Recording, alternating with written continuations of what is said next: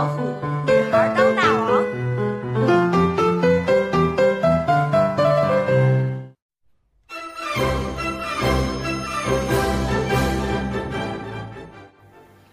Hello，大家好，我是出神儿。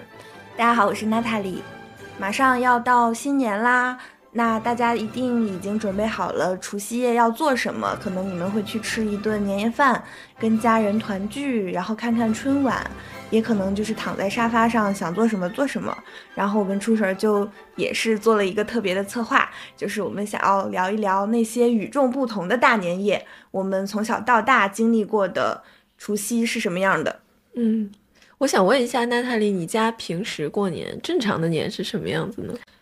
呃，会分不不同情况，就是一半的时间是我和爸爸妈妈、我弟，我们三我们四个人过，还有一种情况就是我们所有的人呃聚集在一个就是爸妈妈那爸那边的爸爸那边的亲戚，然后爷爷奶奶在世的时候，我们就会几家人一起，然后吃个团圆饭，然嗯后再在奶奶家看一会儿呃春晚，然后回各自的家。第二天初一一早又会回到奶奶家，然后现在爷爷奶奶都已经去世了，我们就会在二伯家延续这个这个礼仪这个仪式。哎，你你们家一般是怎么过除夕的？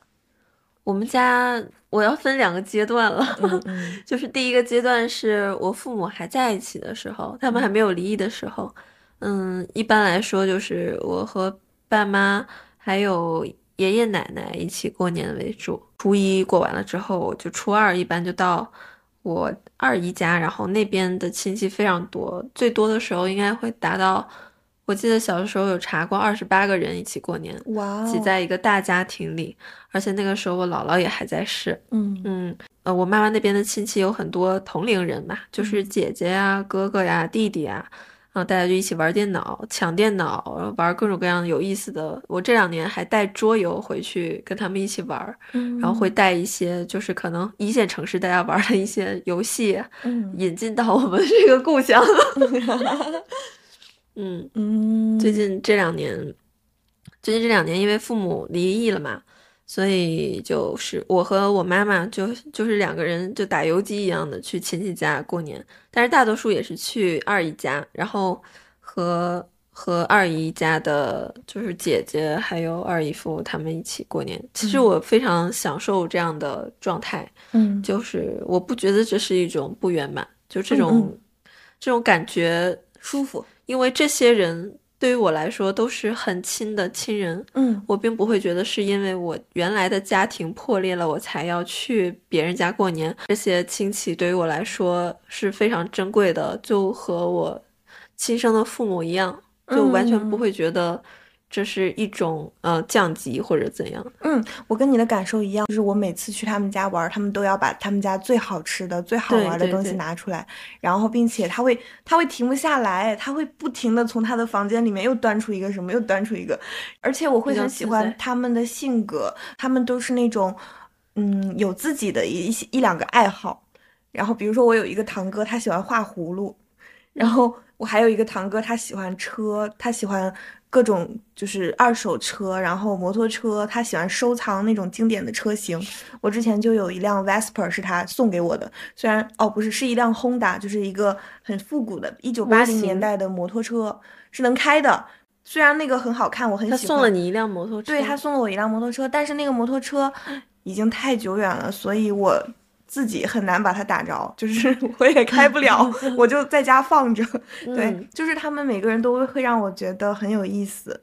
嗯，就刚刚我们聊下来之后，我我自己是会觉得，就相比之下哈，就有的时候我们年轻人的语境聊起来，像是过年回家和亲戚串亲戚聚会这件事，听起来好像是挺痛苦的。嗯但其实，在我呃幼儿的记忆一直到现在，我都把这个事情作为我人生最温暖的瞬间吧。嗯，就过年的时候，我非常享受和一家人其乐融融的在一起。就他们可能会问你，你就是有没有交男朋友啊？你这个现在赚多少钱啊？我我其实一点儿都不反感这样的问题，因为我真的感觉这个世界上没有几个人这样的关心我。就平时在。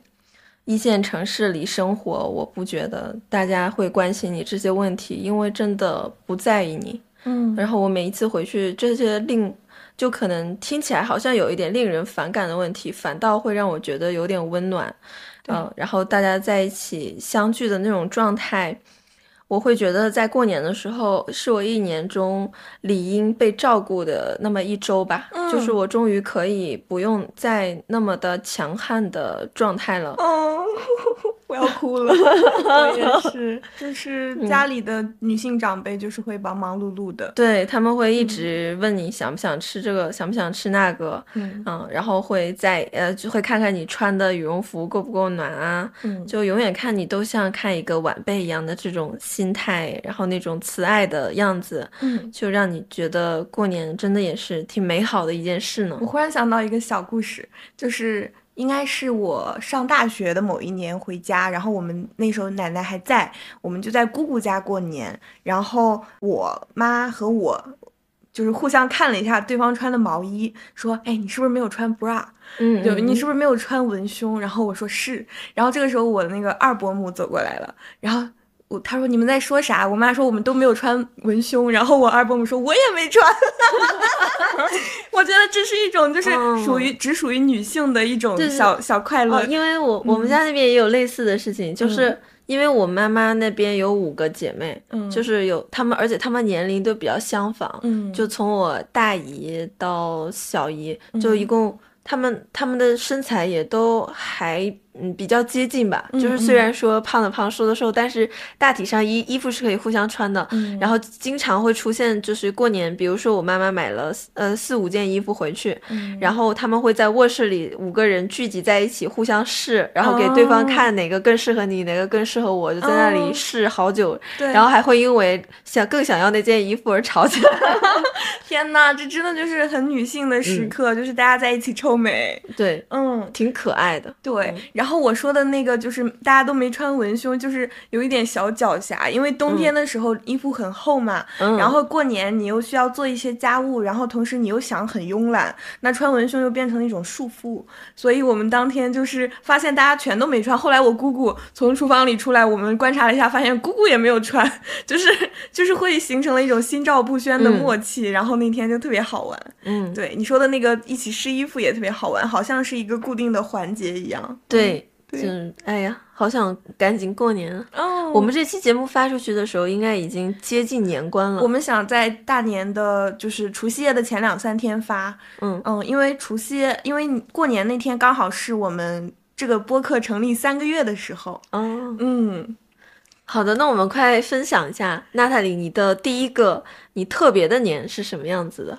我印象最深的就是有一年我的爷爷奶奶不在家。好像是去了广州大伯家过年，然后同时我爸爸妈妈的关系也不是很好，然后那个除夕夜应该就是那一段时间，就是我妈妈，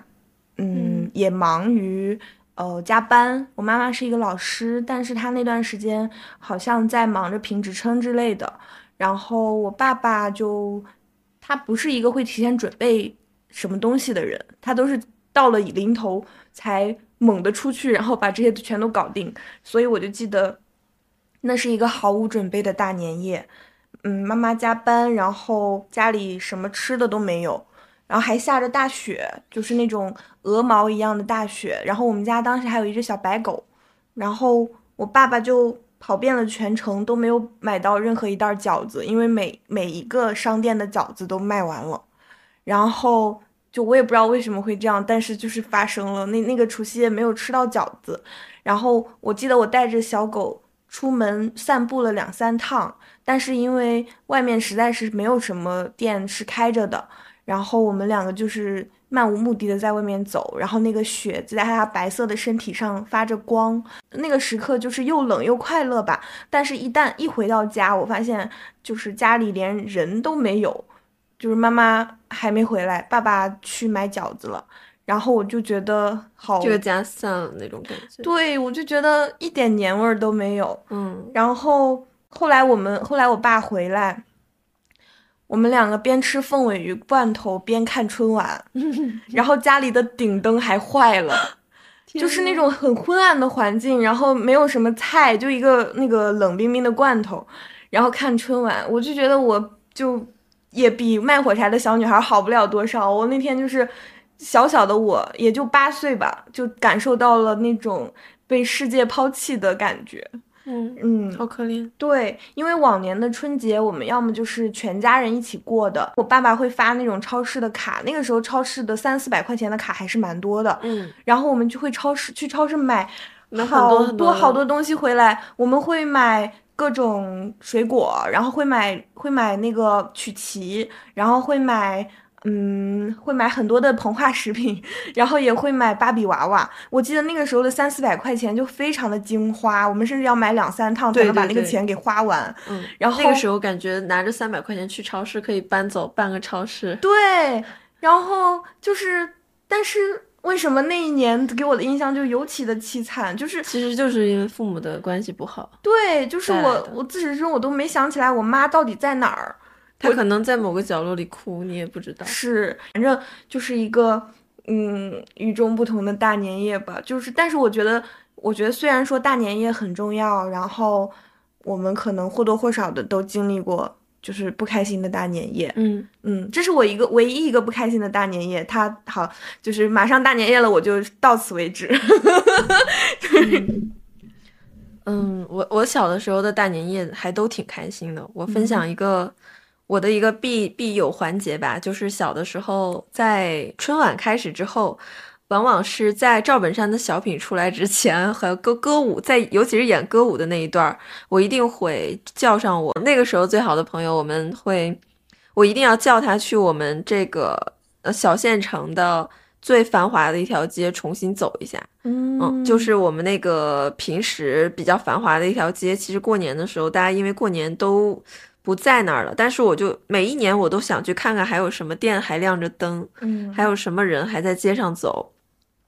然后，因为有一次无意间我们两个去买鞭炮的时候，我发现这个街和平时看起来特别不一样。嗯就往常非常熙熙攘攘的街道，竟然变得如此空旷。嗯我就在这个大家都在很热闹的这个年，捕捉到了一种格外凄凉，但是同时又感觉自己十分清醒的少年之心绪。嗯啊，然后在那那个那个感觉令我非常上瘾，然后从那之后，我就会叫上我那个最好的朋友们，每一年过年的时候，就可能会拿着一盒摔炮，就跑到我们嗯、那个小县城最平时最繁华的一条街，但现在已经就是黑漆漆的一片了。嗯，然后那种感觉，我们可能会聊很久的天，然后直到赵本山的小品出来之前，必须要回家看了。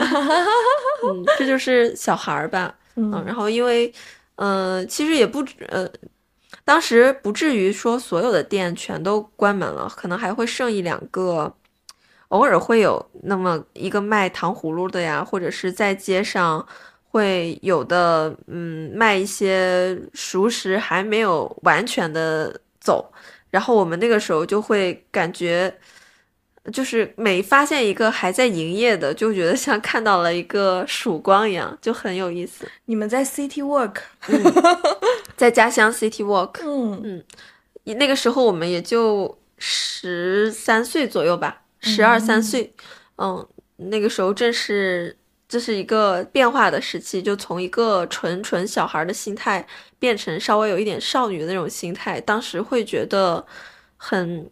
很想有那种属于自己的一片天地，而过年这个最热闹的这一个节日，就成了我们确认自己身份、确认自己主体性的这么一个时刻。嗯这个是我小的时候逛大街的年。嗯，你的第二个比较特别的年是什么呢？我可能小时候，尤其是青春期的时候，都还蛮自闭的，就嗯是我我没有像你这样的好朋友，我在我的家乡已经没有朋友了。可能也是因为我从小到大，就是初中我就去市里上学，然后高中我去了省里，就是郑郑州上学，嗯然后高大学我去了广州上学，我在一步一步的远离我家乡的小城，然后都通过不断的考试，嗯、所以我没有那种从小到大一起长大的朋友，然后我可能也那个时候就是一个纯 I 人，就是 INFP 吧。和你现在可一点儿都不一样。对我就是应该只有 N 没变，其他全变了。嗯然后我那个时候也不会主动约朋友出来玩儿，就可能可能在小学的时候大家会一起玩儿，然后但是到了初中、高中我就开始自闭了，然后我就想起来，也是一个青春期的大年夜，就十六岁那一年，嗯然后我这个大年夜可以被命名为情书，是因为，嗯，我是从大概高中开始就觉得春晚特别吵。虽然小时候很喜欢看，我小时候特别喜欢东北人，就是因为我生我生命中最幽默的人，全部都是春晚 电视屏幕上的东北人，他们不是在演小品，就是在演小品。嗯嗯，然后，嗯，但是我觉得可能春晚随着我们年龄的增长，就是那种那种吵闹的形式，包括它它慢慢出现了一些槽点，然后我们也对事情的理解比较深入了，我们就有点讨厌那种，嗯，那种刻意的去。刻意的去把那个流行再挖掘出来，然后再去做成一个就是搞笑的东西这样的形式。然后我就记得，反正我高中应该是文艺细胞大爆发，然后我就开始拒绝看春晚。全家人看春晚的时候，我就躲进房间看电影。然后我十六岁那年看的就是岩井俊二的关于呃不是岩井俊二的情书，我记得印象特别深刻是情书，就是因为。那一年我在跟一个我很喜欢的男生聊天儿，我们两个短信可以发发到那个收信箱爆炸，但是线下见面却很羞涩，就是在同一个学校，但是是网恋的状态。他问我大年夜你在做什么，我说我在看岩井卷的情书，然后他说我也看，然后过了大概半个小时，他跟我说我看了前半个小时，但是我感觉看不懂。我我也想起来，我小的时候每一年过年，我都会，因为我们东北很冷嘛，我都会在我们上霜的那个玻璃上画心。啊我希望我通过画心的方式去向我喜欢的男生表达我这个向宇宙发射爱心，希望他能接收到的这种心意。你在家画的还是在学校？在家里啊，过年的时候啊，看得到？肯定看不到啊，我就是在做一些无谓的举动向宇宙发射爱心，对，然后我还会固嗯定的在我的窗户上坐着哭，啊？就是每一年新年的零点左右的时候，坐着哭，嗯，零点你就哭，为什么？就是会觉得我没有和我喜欢的人在一起那个时间，啊，然后我就特别想，在小的时候我就特别想和我喜欢的人一起过年，嗯嗯。我就想为什么？我一直到了上。我一直到这两年，我还是会有这样的感觉。为什么我们的新年不能和自己最喜欢的人在一起呢？就是嗯男女之情的那种喜欢的人在一起。为什么每年过年都要和亲戚在一起？有，如果你们结婚了，你们就可以一起过。那那个时候可能就不喜 你说出了什么真理？我我吓得筷子都掉了。如果结婚了的话，那个时候在一起，这个人就是你的亲戚了，就不再是你喜欢的人了，他他就不是一回事了。我特别想，我特别希望我能在过年的时候，就是在所有人都在看春晚的时候，就冲出家门和我喜欢的人见一面。啊，那我我觉得这个场景好像好像偷情，就是他有这样的快乐。对，就是你，你在这个日子法定上意义上和伦理和道德的意义上，对对你都要跟你的家人一起过，但是你跑出去偏偏要出去，和一个陌生男人过，不是陌生男人了，和自己喜欢的人见一面，这有何难？嗯，他确实会有一种刺激在，因为你没有被期待跟他过，就是所有人都不自不这样做，但嗯所以我是我每一年过年的时候，我就会尤为想念我喜欢的人们。闷，但是每一年这个人都不一样。女人啊，你的名字叫善变，哦，我也讲一个我我也是春晚春晚的时候没有在看春晚的一个事情，这个我觉得可能算是一个集体记忆吧。嗯，就是二零零一二零零六年的除夕夜。哇，你记得那一年，在，我也是刚刚又查了一下，因为因为《武林外传》就那一年首播嘛，哦二零零六年。的除夕夜，《武林外传》的大结局和春晚是同一档期播放，嗯这个是一个前所未有的历史性事件啊，嗯。然后那个，我记得那一年应该我我一九九六年出生，二零零六年是十岁，那个时候我也是初恋了，已经啊，确实比我早。对呀，呃，然后那个时候我，但是那但是那个时候我可能还是比较朦胧，我只是我只是心里突然又衍生出了一种很悲凉的情绪，在《武林外传》结局的那一天，呃，我当时是在我我我老家的老家，就是一个叫夹皮沟镇的地方，呃，这个是我姥姥的故乡，然后在那个地方。呃，就是家里人们都坐在客厅里面看春晚，但是刚好有那么一个大头电视机是在卧室里摆着的，然后那个电视机就我一个人享用嘛，我就播播到了《武林外传》。嗯嗯，因为那一天平时之前就是我有我一直在收看这个节目，所以我知道他到了这一天就刚好是大结局，我就是抱着侥幸的心态，因为正常来说。一般的电视剧是不敢和春晚这样硬碰硬的，就是可能要绕过这个除呃这绕过这个除夕夜，对，然后再播大结局嘛。这个时段他们播就必败。对，但是中央八套就就是那一年就特别刚，就直接播了《武林外传》。嗯，然后我就在屋子里看《武林外传》，我听着外面的笑声，我再次感受到了那种少年维特之烦恼。对，为赋新词强说愁，但是真的很难受的那种想那种心绪。我就在卧室里一边看着《武林外传》大结局，你知道他最后一幕是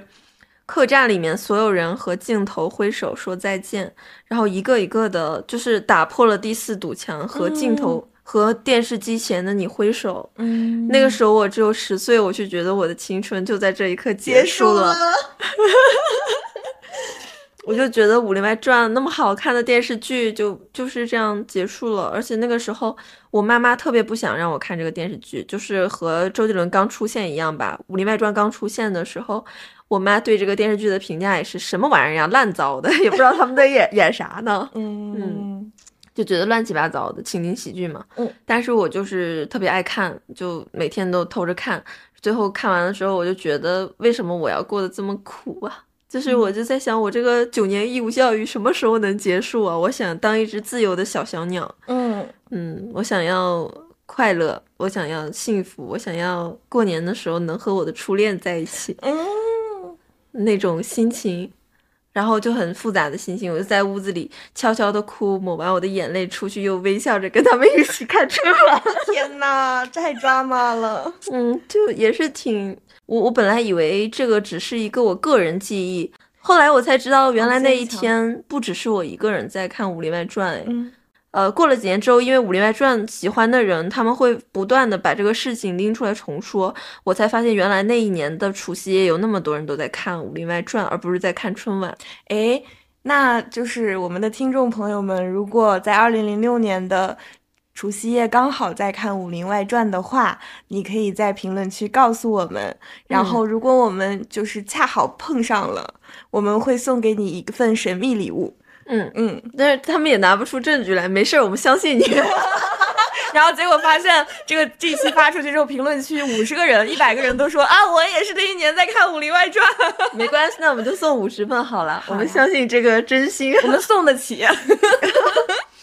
嗯，然后。你还有什么比较特别的年想要分享吗？哦，我想起来一个长大了一点，长大以后的年，对，真的长大了，是我二十二岁那一年。呃，这个年可以被命名为这个除夕夜，命名被我命名为季风吹拂的土地。它是一个讲东南亚的，就是社会学的书。我买了，但是一直没看，因为我很喜欢东南亚，但是我一直没有时间。季风吹拂的土地，这是一个游记吗？还是一个地理书呢？它是一个讲东南亚，我正好打开了豆瓣啊，现代东南亚的破裂与重生，这个是它的副标题。嗯，然后它讲的就是。呃，东南亚现代化的进程以及其面对的面临问题的反思和剖析。它的作者就是也是一个记者，BBC 的记者，他就是一直在东南亚工作，有大概四十年的时间。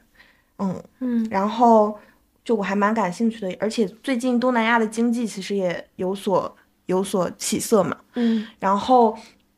我开始讲我那一次的大年夜。它的背景我要先娓娓道来啊，就是就是我毕业后的第一份工作做了大半年，我没有找到我自己存在的意义，所以就辞职回家休息了半年。然后我的名义是我要考 GRE 去美国留学，我要去学创意写作，但其实我是在 每天假装学习，事实上无所事事。我无所事事了一整个夏天和秋天。你会慌吗？那个时候不会，因为我的存在主义危机大过了我的生存焦虑。然后那个时候我还觉得我很小。就是二十二十二岁，二十一岁，对，二十一岁的时候，确实很小，可以躺一两年都没问题的对，因为我上学特别早嘛，我我是我妈妈是老师，然后我五岁的时候，因为家里没人看我，他就把我带去上学了，就是 就是一个省事儿的行为，然后直接导致我比同龄人要早两年踏入成年人的社会，然后早两年去背负那种。成年人生活的重担，然后同时我在成长过程中，所有的同学都比我大一到两岁，然后我会进化的很敏锐，就是因为我是我周围的人都比我大，所以我需要调动我很多的精力去融入，对，因为他们并不是我真正的同龄人，所以说我刚毕业的时候，我其实就是没有想清楚我到底要做什么，我是谁，嗯，然后我要去哪里，然后我就做了一个。呃，青年文化新媒体编辑的工作，然后那份工作其实给了我非常大的自由，它让我严肃的、正经的做不靠谱的事儿。我每天在研究，比如说用游标卡尺测量那个虾饺皮的厚度，还有就是用灭火器做雪糕，用跳跳糖做出一份就是情人节大餐，就是各种很奇怪的东西。但是我很感激那段时光，因为因为我觉得那段时光其实是我整个。创意人生涯的起步，我从我无所事事了一整个夏天和秋天开始继续讲。十一月的时候，北方降温了，然后我当时和和爸妈住在不同的房子里，晚上他们就会叫我去吃饭。吃完饭回家的时候，路上就满眼的萧瑟。然后一场秋雨之后，北方的植物基本上都凋零了。我过了十几天这样的深秋，然后我前在这个深秋之前的。四年五年，我都是在广州过的。广州是一个四季如春的城市，哎，不是四季如春，不好意思，它的夏天很长，就是它是一个四季都有旺盛的植物的城市。然后它的落叶是在春天才开始，同时那个时候植物永远不会是光秃秃的，它们都已经长好了新年的叶子。然后，但我在家突然又让我过了一个秋天，我就特别的不适应，所以我就决定要回到广州找工作。嗯嗯，然后我就告别了爸妈去面试，然后很快的就入职了我第二家公司，是在十一月底的时候开始新的工作的。然后那一年我们也很早开始商量到底要怎么过年，因为我刚从老家回来，我觉得北方实在是待腻了，我就提议说我们要不要全家人一起去泰国。然后我爸妈也刚好，他们也觉得想要出去走一走看一看，所以我们就提前一个月订了机票、酒店和海岛的行程。那那一年的大年夜，除夕夜，就是我在商场买了一些夏天的裙子和草鞋、草编鞋，然后接到爸爸妈妈他们坐高铁来到广州，我们一起去吃了那个开饭餐厅，他的那个小大盆菜，就是广东人除夕夜一定就过年一定会吃大盆菜，因为它意味着团圆，也意味着吉利呀、什么发财呀，就是各种美好的。一头都在那个盆菜里面，然后我们也住了一个比较好的酒店。我记得那天非常暖和，大概有二十多度，我都穿短袖了。我爸妈就是落地之后，他们就是呃从高铁站出来，他们说那个温热的风啊，就好像把他们一整年就是一个一整个冬天皱着的眉头都吹开了的那种感觉。嗯，他们就是非常快乐，然后他们还挺听你的。就是你说要去泰国玩，他们就说去了。对，因为因为我们全家人都比较喜欢，比较喜欢玩，我们喜欢快乐。然后我又是家里的长女嘛，就是我爸妈他们，呃，特别搞笑。我爸妈是两个家族里面分别是最小的孩子。嗯，奶奶家这边有四个，妈妈那边有五个。都是最小，从小都是很受宠的。他们两个其实并不太像大人，但是呢，我是我们家最大的小孩儿，我有一个弟弟嘛，所以说我反而是我们家最最大的孩子。对，就是 我们家所有的旅行都是我来操刀，我来设计行程，我来去订各种各样，就是那个机酒，然后行程复杂的东西都是我来。第二天我们就飞去了曼曼谷。然后曼谷，在曼谷，所有的人都看到我们就说 Happy Chinese New Year，就是新年快乐。他们真的很快乐。我觉得泰国人就是就是他说话很温很温柔，然后他们也没有太多就是苦大仇深的东西，他们的那个生活很简单，就是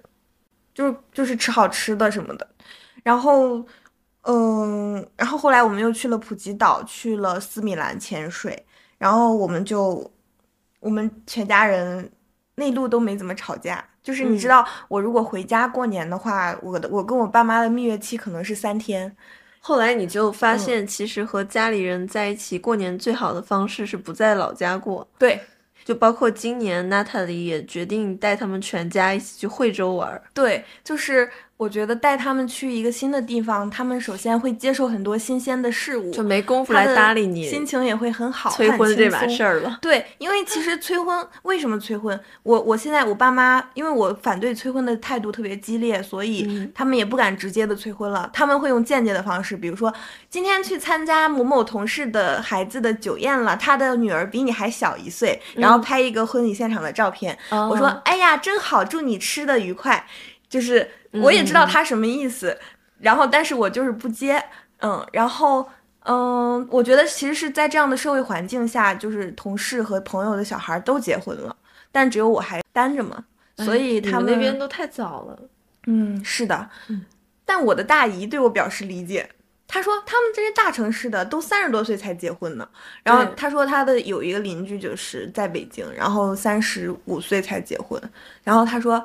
忙工作呢，忙工作。我大姨都七十多岁了，想的挺开的。她还劝我妈不要担心。嗯，然后我爸妈就是，嗯，他们反正也喜欢玩嘛，我就正好满足他们。然后，而且去到一个陌生的地方，因为所有的东西都是我定的，所以他们不得不听我的。所以他们敢惹我，那就，那咱们就别都别过这个年了，就坐地上撂这儿开吵吧。没错，到底是谁不想好好过年？让我来看看。对你就是那个 PM，所有人要听你。人家说什么长女如母，我觉得你这简直是长女如如奶奶。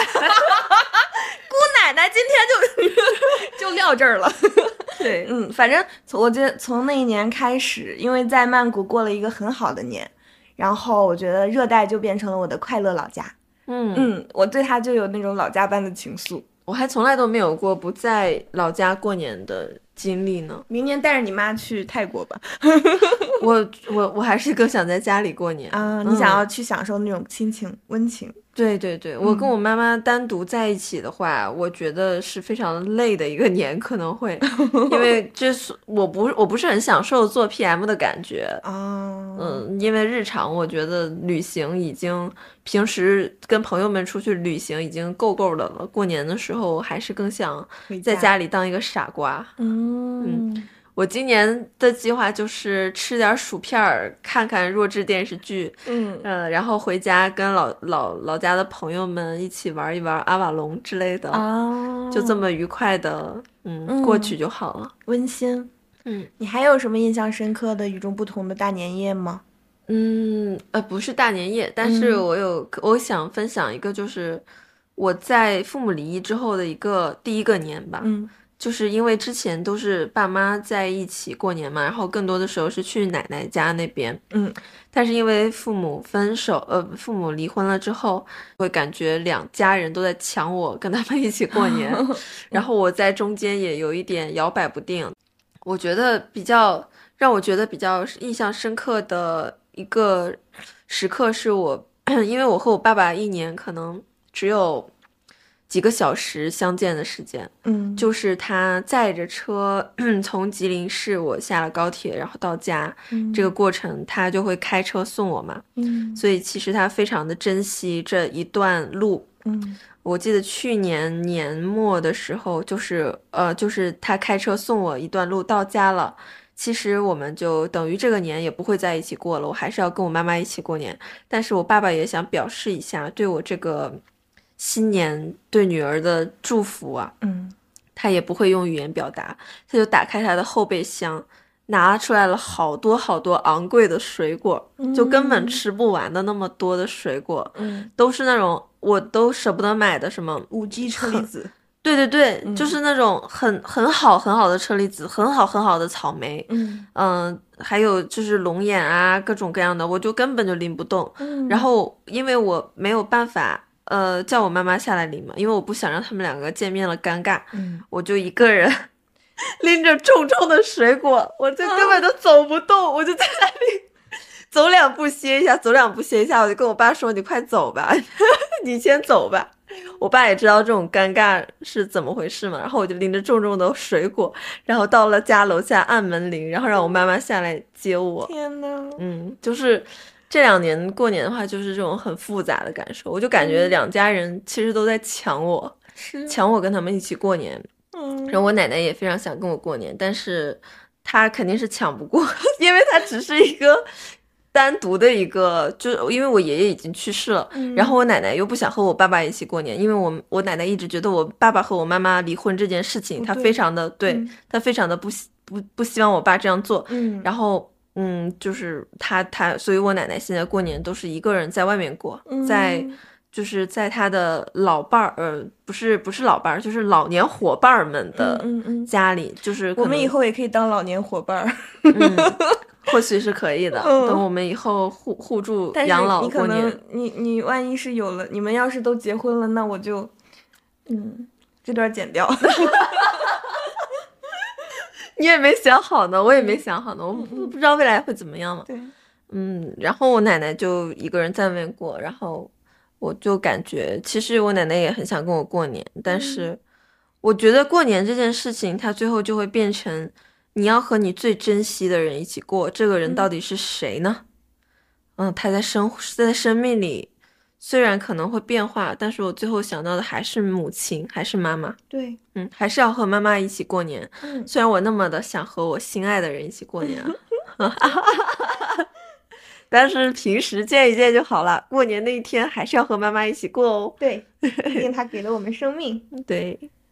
过年好的，我这就是我们分享的关于自己经历中比较特别的年啊。嗯这些年我觉得有让我们感觉到非常开心的，然后有成长中那些令我们有点心碎的，然后有让我们觉得嗯自己在成长的，也有到了如今。在长大了之后，不那么想过年，但是又不得不过的一些心情嘛，就是过年就是一个很矛盾的集合体。嗯，但是还是有钱没钱回家过年，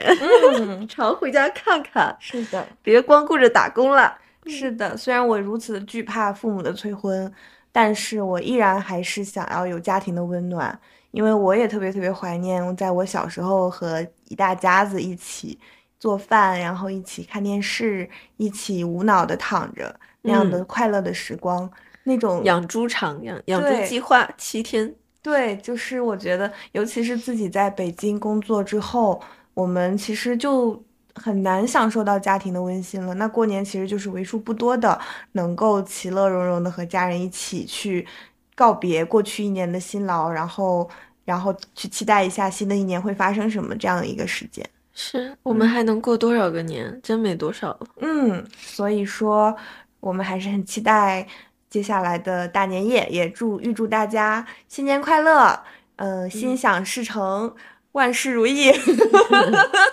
突然俗气，让我们欢笑与泪水齐飞，迎接这个是什么年？龙年龙年，龙年啊，嗯大龙年，小风生水起啊！大龙年，虎虎。怎么又变成虎了？生龙活虎，嗯，龙有什么成语啊？龙龙龙腾潭虎穴，龙腾虎跃，什么龙？嗯，没什么龙的成语。天呐，龙生九子，九子各不同。行了，就这样吧，我们实在想不起来了，我们这文化底蕴撑不住这个年。好的，拜拜。啊，谢谢大家的收听，下次见，拜拜。天地悠悠，过客匆匆，潮起又潮落，恩恩怨怨生。